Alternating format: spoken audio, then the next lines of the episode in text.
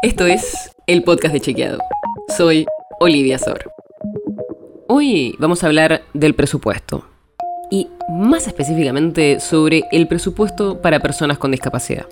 Porque en las últimas semanas hubo movilizaciones en distintos puntos del país en reclamo por el atraso en los pagos de las prestaciones para pacientes con discapacidad y contra un ajuste en el sector, lo que impacta en la falta de continuidad de tratamientos y terapias. Además, las ONGs del sector también piden el tratamiento de una nueva ley de discapacidad. Pero, ¿qué está pasando? ¿Qué muestran los datos? Hablamos con especialistas y lo que nos dijeron es que siempre el sistema funcionó con un poco de retraso para los pagos, por ejemplo de 60 o 90 días. Pero con este nivel de inflación se hace cada vez más difícil. Es decir, al atraso en los pagos se suma la necesidad de actualización de los valores que se paga a los profesionales de salud y educación por las prestaciones que reciben las personas con discapacidad. Por estas dos cosas es que no están funcionando muchas de las prestaciones a nivel nacional. Y esto, que puede parecer menor, genera que muchas personas no puedan encontrar profesionales para tratarse y tener tratamientos que son imprescindibles para una buena calidad de vida. Y esto afecta a muchas personas. Según el último estudio nacional sobre el perfil de las personas con discapacidad, que es de 2018, el 10% de la población de la Argentina tiene algún tipo de discapacidad.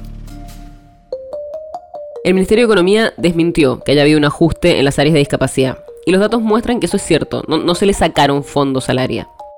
Pero la queja de las organizaciones se centra en que los fondos actuales son insuficientes.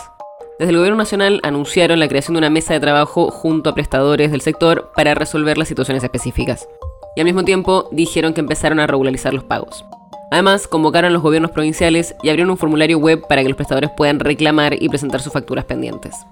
Pero desde las ONGs aseguran que la situación aún no se regularizó, que salieron los pagos más chicos de las obras sociales más chicas y con menor cantidad de afiliados. Es decir, que el Estado todavía sigue pagando a cuentagotas. La nota sobre la que se basa este episodio fue escrita por Florencia Ballarino. Si quieres saber más sobre esto y otros temas, entra a chequeado.com o seguinos en las redes. El podcast de Chequeado es un espacio en el que de lunes a viernes te contamos qué de lo que escuchaste o circuló es verdadero o falso. Te traemos datos para que puedas entender mejor las noticias. Si tienes una idea, algún tema del que te gustaría que hablemos en un próximo episodio, escribinos a podcast.chequeado.com. Y si te gustó este episodio, seguinos en Spotify o en tu app de podcast favorita y recomendanos a tus amigos. Es una producción de Chequeado, producción colaboración con Posta. La producción está a cargo de Martín Slipsuk y Sebastián Chávez, y la edición es de Nacho Guarteche. Yo soy Olivia Sor. Hasta mañana.